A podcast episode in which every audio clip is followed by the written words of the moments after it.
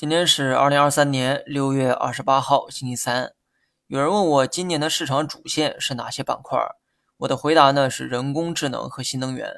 这个答案或许跟有些人的感受啊不太一样，因为从涨幅来看，今年涨势最好的是人工智能和中特估题材。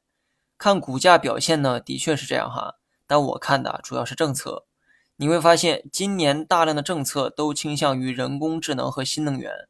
估计未来呢也是如此哈。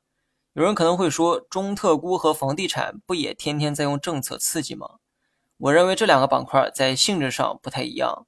中特估呢只是一种呼吁哈，呼吁市场做高相关企业的估值，但是并没有实质性的政策出台。至于房地产，虽然有很多针对性的政策，但其目的不是为了让房价上涨，而是为了让房价不跌，这是不同的概念。所以，真正给到政策，还希望行业蓬勃发展的，只有人工智能和新能源。至少目前是这样。说这话呢，不是为了推荐相关板块，只是有些人称看不清政策的意图，而我觉得政策意图很明显哈。上头的目的就是想稳住旧产业，实现软着陆；另一头大力发展新产业，完成整个社会的经济转型。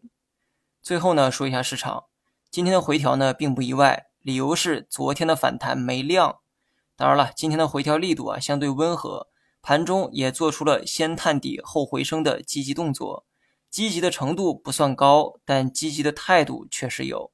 明天盘中不排除还有回落的动作，但从未来两天的时间周期去看，我觉得走出小反弹的概率啊比较大。